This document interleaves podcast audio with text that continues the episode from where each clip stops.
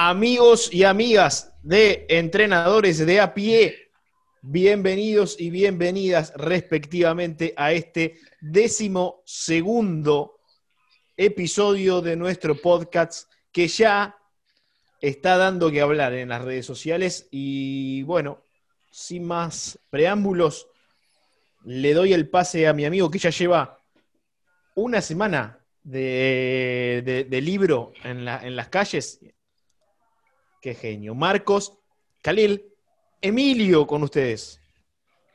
Bueno, muchas, muchas gracias por ese pase. Eh, bienvenidos a todos y todas los que estén escuchando. Eh, muy contentos de llegar al número 12, al episodio número 12. una locura, parecía que íbamos a durar un episodio o dos, y acá estamos, así que agradecemos la, aguante, la paciencia y rápidamente le voy a pasar eh, la pelota a mi queridísimo, barbudo y encerrado amigo Pablo Alejandro, que está por ahí. ¿Cómo anda Pablo? ¿Cómo andan ustedes, mis amigos? Bueno, como decía Marquito, 12 episodios ya. Eh, la verdad que no sé si estarán buenos, pero a mí me encanta juntarme con mis amigos a charlar y, todas las cosas que salen de esta charla. Ahí Marquito me decía que estaba barbudo, es que yo cuando empezó la cuarentena dije, bueno, por esta cuarentena no me afeito. Y ahora me estoy tropezando con la, barba, me estoy pisando y me estoy cayendo. Así que, claro, esperemos que termine rápido porque voy a tener que llamar a un desmalezador. Eh, perdón, Pablo, que te interrumpa. Antes de, que lo presentes al MVP, a nuestro mejor jugador de toda la cancha, quiero mandar un saludo muy especial a Juan Milito, quien estuvo en un vivo de Instagram esta semana junto a uno de nosotros, entrenadores de a pie, y nos nombró y dijo que éramos el mejor podcast de habla hispana del momento. Se ve que Juan no escucha muchos podcasts, así que le mandamos un beso grande y muchas gracias por ese cumplido. Ahora sí, todo tuyo. Ya le llegó, ¿no? Ya le llegó el libro y, el sobre. ya está todo arreglado. La verdad que sí, la verdad que el otro día charlando eh, me encantó, me encantó poder charlar y bueno, con Juancito compartimos, compartimos raíces y por una propiedad transitiva eh, es eh, discípulo mío porque Juan, Juan Budiño, uno de los que está acá, el Papa, eh, comenzó, cuando yo era joven como entrenador, él empezó de ayudarme desde chiquito. Bueno, y la misma tarea la cumplió Juan Milito con, con, el Papa. Así que, por una propiedad transitiva. Eh, o sea que vos sos, vos sos el señor Miyagi, el Papa es Daniel San y Juancito sería, ¿cómo se llama? Robbie. Solo para que la serie, ¿no? Claro, claro. Y Cobra Kai. Cobra Kai. Serie que la verdad que la, vi por error, porque pensé que iba a ser una, eh, digamos, una película, y la puse, y cuando me puse a ver, era un poquito más larga. Y bueno, fui capítulo tras capítulo, y la verdad que me, si bien eh, el, pobre Lawrence tiene menos suerte, eh, le pasan no todas. Le no spoilees leo. Pero sí, la verdad que me, gustó mucho. Y, si, bueno, ustedes la quieren ver o alguno de los que está oyendo por error este podcast eh, la quiere ver también, si pueden hacer un poco de foco en los distintos estilos de enseñanza, creo que, y los distintos eh, estilos de liderazgo. Creo que eso es bueno para sacar. Pero bueno, no nos vayamos en palabras y presentemos al MVP. Eh, Guillermo Andrés eh, tazo. Eh, póntela, quítatela, tílala, levántala. Esa película es muy buena. Muy, ah, buenas tardes, mis escarchitos, naturalmente de Grandi. Hoy tenemos, muchachos, esponsoreo total de este, de este podcast. Niquita, vos te lo perdés. Y auspiciado por oh. reflexiones sobre básquet. ¿Ya llegó? nacido la semana pasada en todas las librerías del país. ¿sí? Eh, el libro de Marco Calil, Emilio. Muy en toda la librería del país no está. bueno, va a estar porque pero nosotros encargar vamos a, a, ponerlas en todos lados. Este, ya que no la ponemos, la vamos a poner en todos lados. Este, muy buena tarde. Miau, miau. Bueno, es que hoy estamos como los entrenadores, literalmente. Este, bueno, estamos vestidos, no se preocupen, pero estamos sin rumbo y sin coso, sin norte. Como dijo un amigo ahí recién, estamos en la brújula de, de Jack Sparrow en Piratas del Caribe. ¿Eh? Y estoy bastante recontra recaliente porque anoche estábamos 100, 102 a 100 perdiendo. Y luego William Bay tira un triple, faltando un minuto y medio. ¿Qué hacemos en esa situación? Eh? Es una pregunta que tienen que contestar en Instagram ¿sí? durante la semana para ver si, si retomamos. ¿eh? Se tiene que cortar. ¿Eh? Bueno.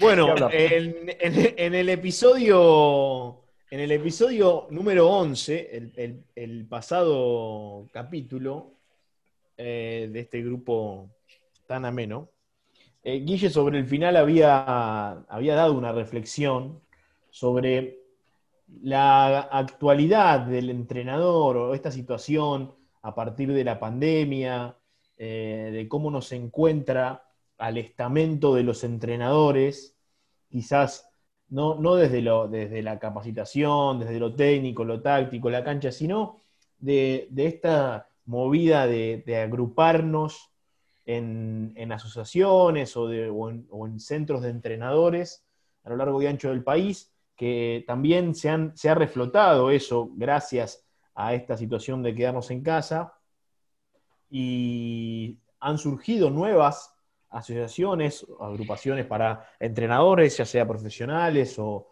no. Después podemos debatir qué es ser profesional, ¿no?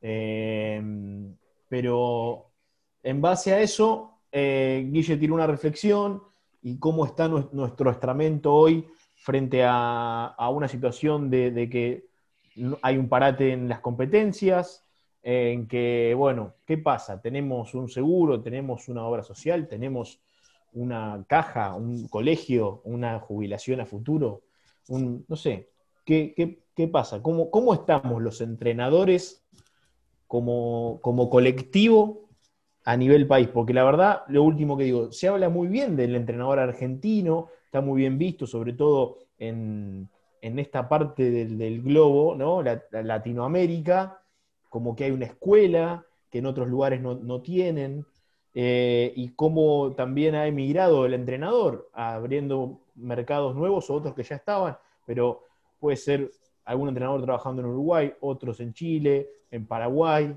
eh, Colombia, ahora fichó Facundo Müller, eh, el mercado de México, que se está haciendo muy fuerte, y muchos otros países más que tienen ligas. Guille ha estado por alguno de esos. Eh, y el entrenador argentino está muy bien visto. Ahora, ¿cómo nos vemos a nosotros mismos cuando nos vemos al espejo? ¿No? Haciendo una metáfora, ¿no? un poco de filosofía, jugando con eso. Eh, ¿Cómo estamos? Esa es una buena pregunta. Eh, quizá hoy el podcast va a tener un, poco de reflexión, ¿no? Tomando el, hilo del, del, libro de Marcos. Yo creo que hoy estamos mal como agrupación.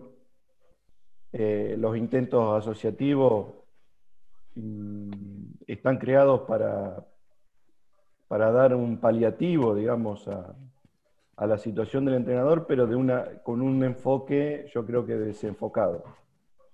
Esa es mi opinión. Eh, ¿Por qué digo desenfocado? Porque se, aborda desde el lado de la capacitación, desde el lado de, lo que se habla bien del, entrenador argentino fuera. El entrenador argentino creció en función de su, de su actitud para, buscar nuevos horizontes en el conocimiento. Y nunca le fue, y nunca le fue ni le es este, satisfactorio, porque siempre quiere más, quiere conocer más, quiere meterse cada vez más en, en, en qué es lo que está pasando en el básquet y ser, por lo menos en este lado, eh, el, puntero en, en innovaciones, incluso hasta tácticas, ¿no? Eh, pero lo busca permanentemente. Entonces, las asociaciones se han enfocado por ese lado, por el lado de no dejarlo al entrenador solo en, en, esas, en esa situación. Yo lo veo, por es- yo lo veo eh, en eso. Yo no, no- no veo, o quizás se está haciendo el esfuerzo y no, y no lo veamos eh, a ciencia cierta o, o en un panorama muy claro, un, e- un esfuerzo como para eh, agruparse y formar lo que yo siempre considero que es importante, que es el sindicato.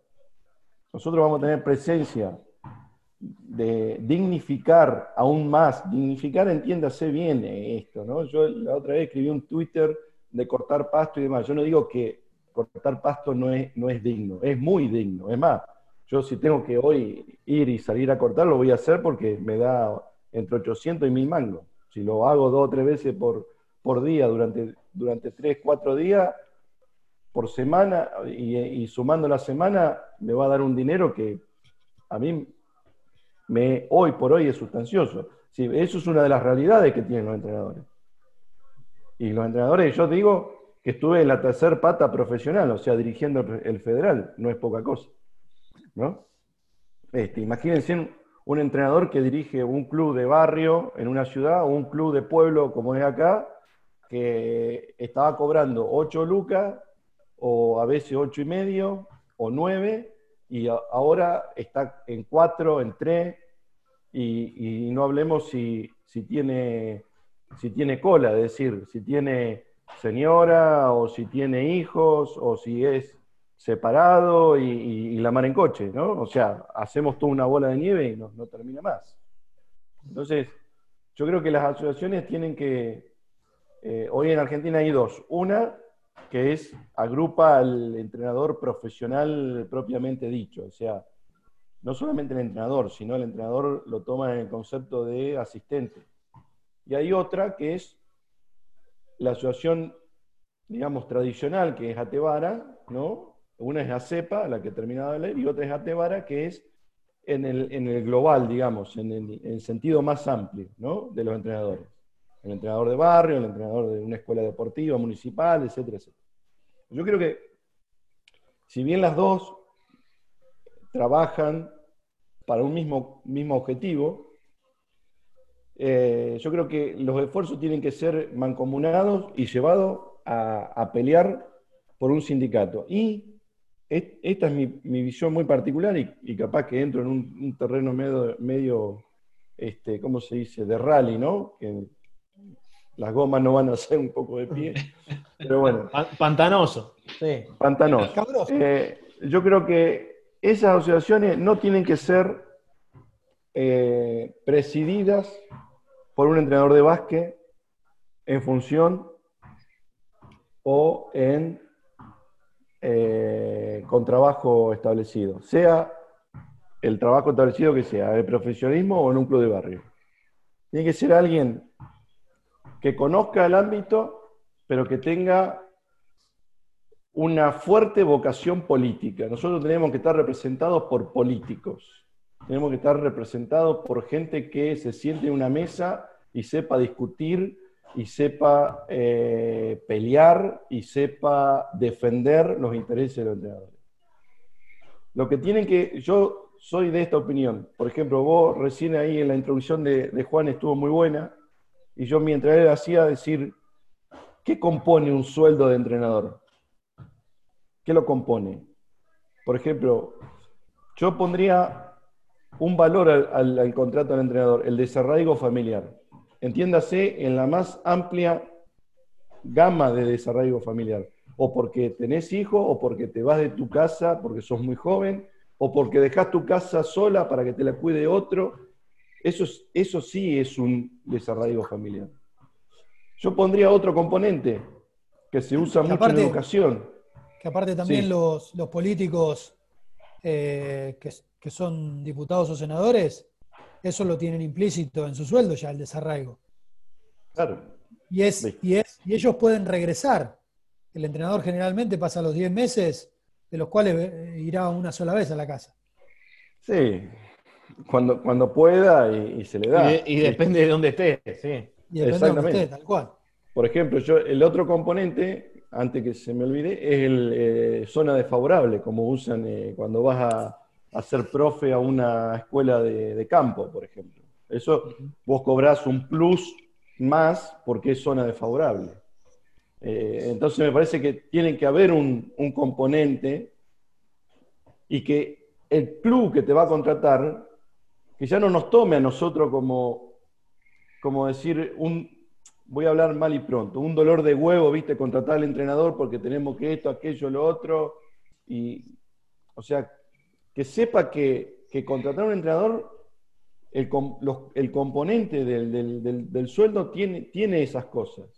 Yo me parece que eh, está todo muy lindo, muy bueno los esfuerzos que se están haciendo, digamos, como para poner otra vez en, en, tapete, digamos, la imagen del entrenador, pero no hay eh, una discusión seria y de fondo a la, situación que estamos viviendo. Yo, por ejemplo, si capaz que no le importa una mierda lo que están escuchando, qué, pasa conmigo, pero yo tengo que hacer, yo tengo que hacer cosas muy pequeñas para, para, para, juntar, o sea, para juntar un poco de mango como para mantener mi casa y, y mantener mis hijos, porque mi situación este, personal, digamos, es de separado.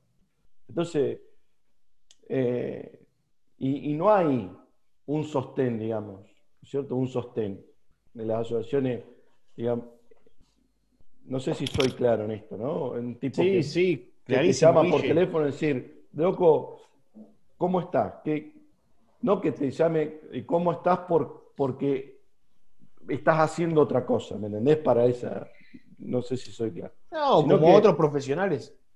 ¿Viste? Perdón, Entonces, sí, sí. Claro, no, no, ¿viste? Es un poco la reflexión que yo hago de que nosotros, yo ahora estaba viendo unos Twitter de, de los españoles que dicen, a nosotros nos obligan a hacer un curso entre pito y flauta, gastan como 2.000 euros para perfeccionarse y tener licencia de entrenador. Y después dice de que eh, gastan entre 100, 200, 300 euros para hacer otros cursitos, digamos, de forma privada. Son, trepito y flota, 3.000 euros, que no sé cuánto es en plata argentina, porque yo la verdad que no, puedo juntar 10 lucas por mes, imagínense que pensar en cuánto sale el euro y toda esa cosa, eh, estaría delirando, ¿no? Eh, y, y dice que cuando lo van a contratar es porque el entrenador es como tener un hobby, ser entrenador de básquet es como un hobby.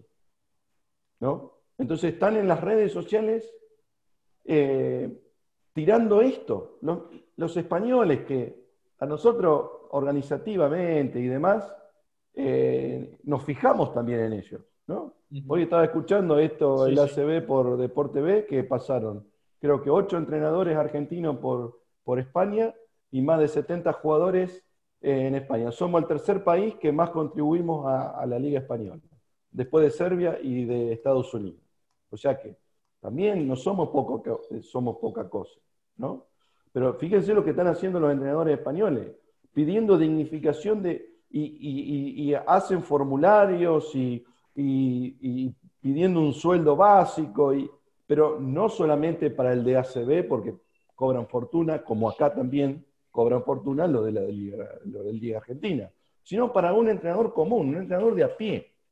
¿no? Nosotros nos llamamos entrenador de a pie porque hace más de 20 años, en, el caso mío, que yo estoy dando vueltas desde, estuve en todos lados del país y, del, cono, sur.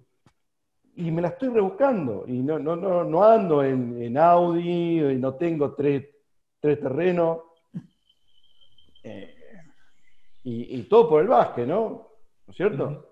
Eh, y, quiero seguir así, yo no me quiero alejar. Entonces, también es una pelea interior que tiene uno, es decir, bueno, puta, que pase rápido esta mierda, que, que se dejen de, de, joder, anden con barbijo, salgan a la calle, pero anden con barbijo, estén separados y, y cuiden, hagan la responsabilidad individual para que esto pase rápido, porque contagio va a haber, muchachos. O sea, esto, vos escuchás a los políticos que son un, cuadriculado, contagio va a haber, va a haber en todos lados. Eh, de hecho, acá en mi pueblo, eh, bueno, me estoy yendo la mierda, pero eh, el tema del, el tema del, el tema del entrenador es una cosa seria en Argentina. Nosotros, si, si algo tenemos que aprender de este COVID, es que nosotros tenemos que dar un paso gigante, gigantesco, gigantesco.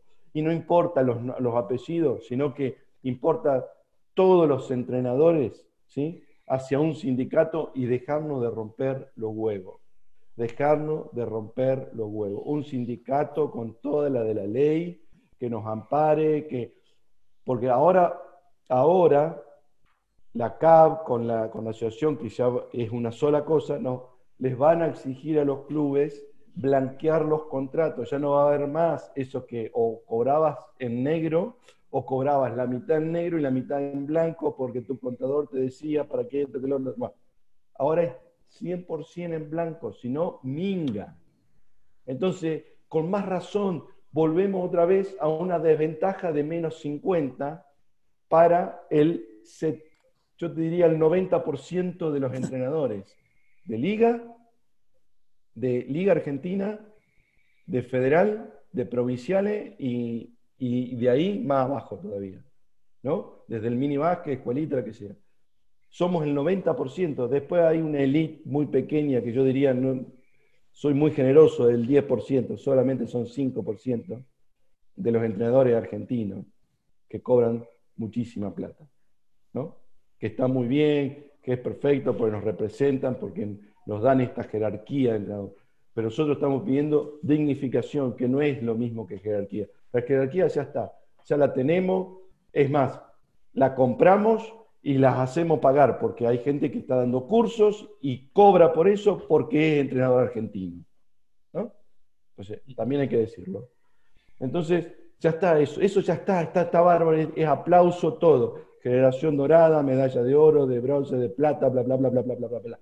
Ahora necesitamos otro paso que a nosotros nos haga vivir bien y cuando venga otra mierda como esta, o un problema X, como nos pueden echar de un club por no tener resultados, o porque el, no sé, el presidente se enojó porque se culiaba la, la mujer del entrenador, entonces lo echa a la mierda del club.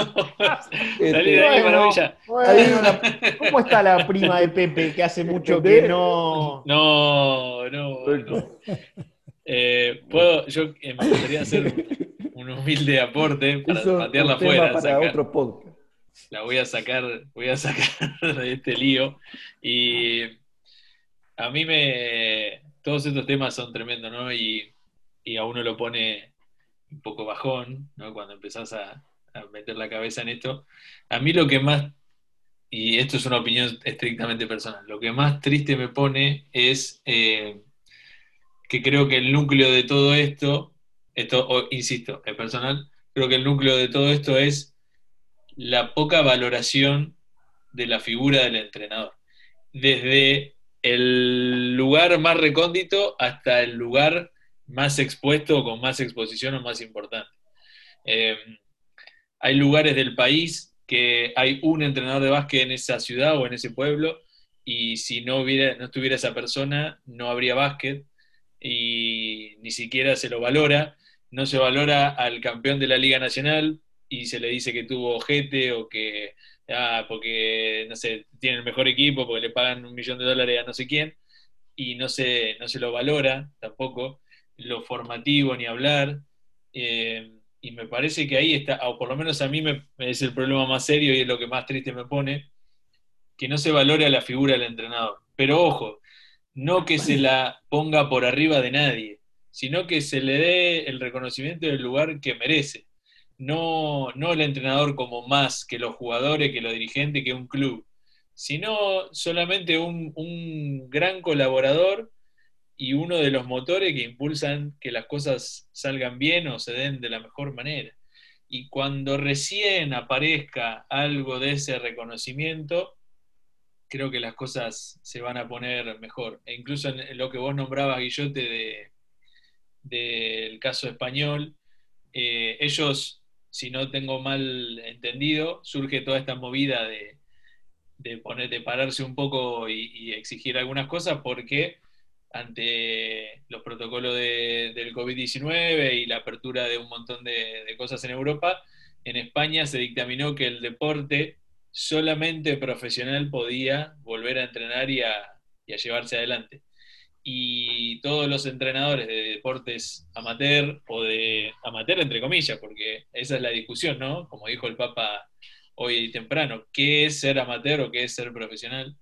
Eh, el impedimento para estos entrenadores y entrenadoras de poder llevar adelante su, tarea eh, por no ser considerados profesionales, entre comillas, creo que es otra prueba más de que hasta en el, uno de los mejores lugares del planeta eh, en cuanto a lo basquetbolístico, no valora a esa, eh, a esa figura como lo debería hacer. Y eso creo que es el, uno, para mí, uno de los problemas centrales y lo que más triste me pone, eh, que no, no se nos pueda valorar, insisto, no para estar por arriba de nadie, sino que se reconozca el, que también somos los que aportamos y los que hacemos mover la rueda.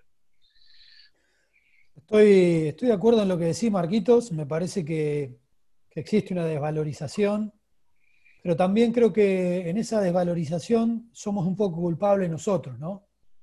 Porque siempre hay muchos entrenadores que, esto obviamente es de, clubes barriales, de clubes vecinales, que se todo a pulmón, pero también eh, estando en ese lugar se puede ser profesional. Uno es profesional por lo que le dedica y por lo que está al frente del grupo. Eh, creo que hay veces que, y, quien no ha pasado por, por el conocimiento de, alguien que le haya pasado, que este, pudimos juntar tanto, le dice el dirigente al, entrenador. Y el entrenador acepta. Y eso me parece eh, el comienzo de empezar a denostar eh, lo que llamamos profesión, ¿no? Yo siempre hago y siempre hincho la bola con esto, porque para mí hay, están los entrenadores y los aficionados. ¿no? Eh, los entrenadores son aquellos que, por más que tengan otro trabajo, por más que cobren otra plata, son entrenadores y viven por y para eso, pensando eso. Eh, y si son administrativos, tienen al lado, porque yo también trabajé administrativo y siempre con el anotador al lado y, anotando cosas para las prácticas. Y una cosa es ser entrenador y otra es ser aficionado. El aficionado creo yo que es más del palo del profe de, educación física que puede hacer un montón de cosas y entre esos eh, también hace básquet, ¿no? Entonces, como que dentro de un montón de otras cosas le cierra lo que por ahí le ofrecen y eso eh, empieza como, como a denostar un poco también esa profesión. Eso por un lado. Eh, creo que creo que la pandemia sin dudas nos, terminó de, de, pasar por arriba a los entrenadores y nos dejó totalmente y literalmente en pelotas, porque si uno se pone a ver, eh, yo conozco muchísimos entrenadores que los dirigentes ni siquiera lo han llamado, o sea, no es que, o sea, el básquet no empieza y no pasa, o sea, eh, quedamos así en la nada, ni siquiera con un, con un contrato eh, ni siquiera no sé si un contrato explícito, escrito y formal, pero sí un contrato de palabra. Yo estoy con vos, o sea, a mí eh, estoy enrolado con vos. entonces es como que eso se debe celebrar, ese, ese digamos, eh, no sé cómo, cómo decir, esa obligación que tiene uno como, para el otro, ¿no? pero acá también se me abre que el entrenador es, es un poco solitario y un poco muy, muy adicto a lo que es el sálvese quien pueda. Y en esta, y en esta situación de pandemia se, dio como nunca. Eh, yo soy un convencido de que hoy en día eh, tiene que haber grupos de trabajo, no entrenador y asistentes. Y una forma de que eso esté bien, pero bien claro, es que los clubes contraten grupos de trabajo. ¿Se entiende? O sea, el grupo es yo entrenador, con mi asistente, con mi preparador físico. Yo no puedo creer como eh, este año en clubes de Liga Nacional haya entrenadores que no hayan podido elegir a sus asistentes. Eso me parece también un poco eh, empezar a decir, bueno, yo me salvo y listo. O sea, eh, cuando el asistente va a ser la figura que a vos te, te, salve de las situaciones que puedas tener de conflicto, sea el bastón en el cual vos te apoyes cuando pasa algo malo dentro de la liga, que siempre, todos los años, a los mejores equipos le ha pasado algo malo. Y uno se apoya en sus asistentes.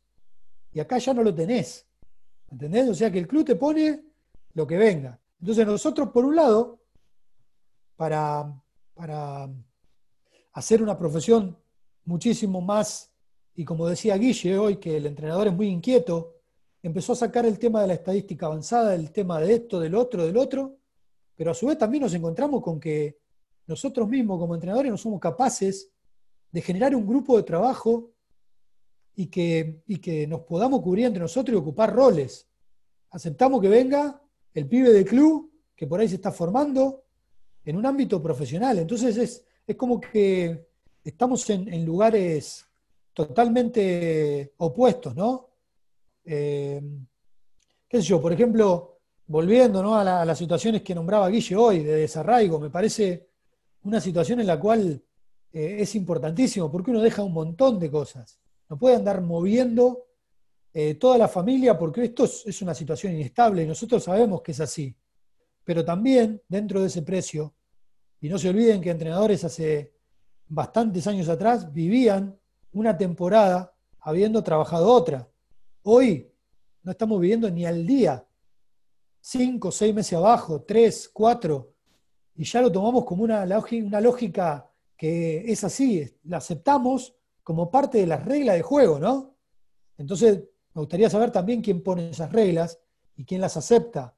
Eh, los contratos son 10 meses y los otros dos, ¿qué hacemos? O sea que también tiene que haber una situación en la cual eh, se pueda pagar todo eso. Una, persona común tiene, eh, ¿cómo se llama esto que te pagan? Ya ni me acuerdo de cómo es el Aguinaldo. Aguinaldo. Vacaciones, ¿Qué? ¿Qué? ¿Qué, significa? Eh, Para que lo googleo, a ver. Sí, a ver si. Ah, a ver si se eh, puede, ¿no? O sea, pero ¿desde qué punto, y con esto, con esto tiro la pelota para quien la quiera agarrar, hasta qué punto nosotros no nos encargamos de denostarnos esta profesión que decimos ser, pero que no la defendemos con hechos? Sí, tal cual. Este, bueno, nos ponemos, ponemos para, el corchazo, pero. Eh, mirá lo, iluso, vos, nombrabas aguinaldo y vacaciones. Yo pensaba peor lo mío, porque digo, imagínate que haya una asociación fuerte de, ¿no? que, te, que te cubre la espalda, por así decirlo, y que vos de última, no es lo mejor, pero puedas sacar un préstamo y empezar otras profesiones han tenido esa posibilidad en esta pandemia. Digo, tenés una, caja o una, llámalo como quieras, colegio, caja, eh, agrupación, asociación, sindicato. Seguro que hay diferencias entre lo que estoy nombrando, ¿no? Pero digo, se entiende a lo que voy. Eh, y de última, sacás un préstamo que lo empezás a pagar a partir del año que viene con algunas prestaciones o con algunas facilidades. No es lo, no es lo ideal, pero es algo. Eh, nosotros como, bien decía Pepe y Guille, lo graficaban en perfecto, y estás muy, muy solo, ¿no? Si, te toca una, una mala. Eh, pero volviendo un poco al tema que nombraban de, que lo bien que estamos vistos en, el exterior, o que cómo, cómo, esa ambición de capacitarse más, Pepe nombraba las estadísticas avanzadas. Yo creo que estos problemas que estamos nombrando eh, se dan, uno se va enganchando con el otro, para mí, o, fíjate que empezamos con una cosa y terminamos en otra, y se convierte medio en un círculo vicioso, por así decirlo, en el que no hay un, punto a resolver, son varios. Eh, y digo, vos te preocupás por, por, por capacitarte más, pero por ahí también te tenés que preocupar porque el contexto es malo. Digo, ¿cuántos de nosotros fuimos eh, a su vez entrenador, preparador físico? No tenés asistente, entonces, bueno, te la, te la rebuscás haciendo una edición de video casera, después le sumás otro trabajo extra, eh, no hay asistente, che, ¿alguno habla inglés? No, no habla inglés. Bueno, te tenés que poner a estudiar inglés porque si te toca estar en un equipo eh, con esas características, ¿no? Eh, y te va formando sin darte cuenta, o sí, no sé, que, y, te convertís en bueno, pero te convertís en bueno, entre comillas, porque lo tuviste que hacer todo a pulmón y atar todo con alambre. Eh, digo, también el medio te, te hace sacar un poco eh, lo mejor. No es que, bueno, me voy a capacitar porque a veces es por necesidad también, ¿no? ¿Qué, qué opinan? Está bien. Yo eh, comparto eso, Juan, y, y creo que es un poco esa adrenalina que uno lo lleva a decir, bueno, a ver, eh, el, el barro en oro, ¿viste? Eso Claro. sería. Y, pero yo creo que te digo una cosa, eh, en, el, en los tiempos, en los tiempos que recién arrancaba la, in- la- la- dale andá, en, en los tiempos que recién arrancaba eh, la internet, que era por, por teléfono, de cable, Sí. eh, ¿Qué me vas a decir? La del VHS que te comprabas Claro, y que te llegaba la película. Eso, Bueno. eso, eso es admirable igual, eso es romanticismo puro para Eh, mí. Eso era, eso era un, un contexto. Ahora hay otro contexto y me parece que tiene que, tenemos que romper esa estructura de, de- de- de la adrenalina, de, todo, viste, a pulmón, de todo esto. Total, el argentino eh, tiene capacidad de inversión. No, el argentino tiene que tener ya tiene que tener algo organizado, algo estructurado. Todo lo que nombraba eh, Pepe, también es una realidad, una triste realidad que nosotros, nosotros vivimos como seres humanos con respecto al trabajo de equipo.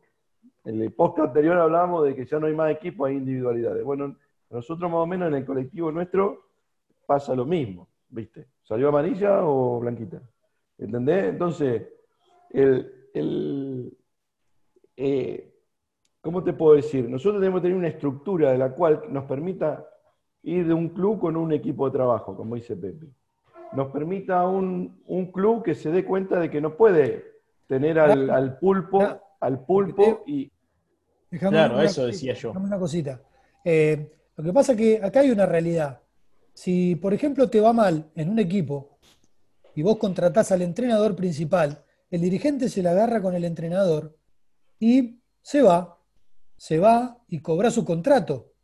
¿Y quién El agarra? asistente no. Ah, El asistente si se va, tiene que renunciar. Por lo tanto, si vos tenés un grupo de trabajo, salvo que, bueno, eh, puede pasar, dijo Tuzán, ¿no? Pero si vos contratás un grupo de trabajo, vos estás echando un grupo de trabajo o estás cortando el contrato de un grupo de trabajo, por lo tanto el grupo de trabajo sigue cobrando. claro. ¿eh? Bueno, Entonces, pero eso te lo permite una, una estructura, Pepe, una estructura determinada, una estructura que sale a defender el grupo de trabajo. Tal cual. Así, así te, eh, el, el- a ver, el dirigente contrata al martillo, pero abajo te pone el serrucho. Esto es así. Entonces vos cuando vas a un club decís, puta, a ver quién es. ¿Me, entendés lo que te digo? No, a, a no ser que, lo, que decís, no, et- este va a ser, este, eh, eh, bueno, acá del heladero, bueno, tráelo, yo lo hago de asistente. Bueno, ese sabe que el- no tiene serrucho, tiene cuchara porque es heladero. ¿Entendés lo que te digo? No. Pasa eso también. Pero si vos tenés una estructura que te defienda, te defiende incluso hasta el, mismo asistente que vos después formás como un grupo de trabajo y demás, que esto, aquello y el otro, vos tenés una estructura, una estructura que no, no sos más el pulpo, ¿viste? El, el- el para acá, para allá, que tenés que saltar, cabecear, va, ilustrar los botines. Necesitamos una estructura. La, Argen- la Argentina toda necesita funcionar como una vez por su puta vida como corresponde. Nosotros no funcionamos como corresponde, funcionamos como decía Juan, bueno, hacemos esto, atajamos un penal, ahora vamos, eh, cobramos la... eh, Y no es así, muchachos, no es así. Tiene que haber una estructura, tiene que haber gente que salga a defender todos los entrenadores. Tiene que haber una estructura que conozca desde el entrenador más pedorro al entrenador el- elite y, las diferentes eh, si- situaciones que pasan en un entrenador. Eso es lo que yo, lo que yo digo, que falta para defendernos o para ponernos a nosotros eh, Y la mejor en- forma, en una situación mejor. Disculpame esto, y la mejor forma de, de por ahí una de esas, que ese entrenador de elite defienda al, al- al entrenador de- del último eslabón, que es de un club de barrio, no es diciéndole gracias a ustedes, nosotros tenemos a estos productos, y, sino es respaldarlo en el momento que hace falta, dándole una buena profesión. Creo que el entrenador, cuando está en la cresta de la ola, en vez de ser altruista y pensar en todos los demás, se la va a comer solo arriba al árbol. Entonces después, cuando está en la, en la baja, cuando ya no tiene laburo, empieza a querer unirse para hacer un colectivo y no, que nos tenemos que ayudar.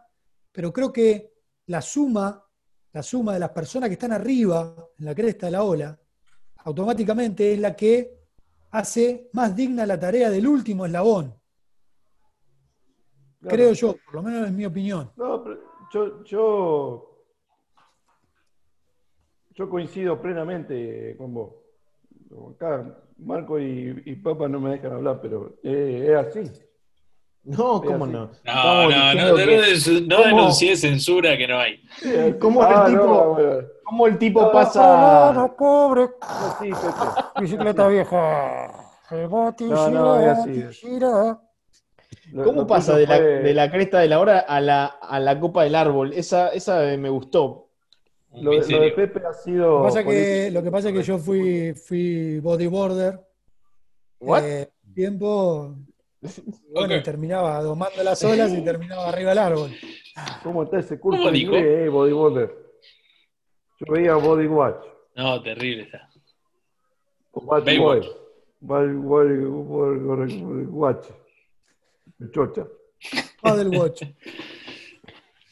Eh, bueno,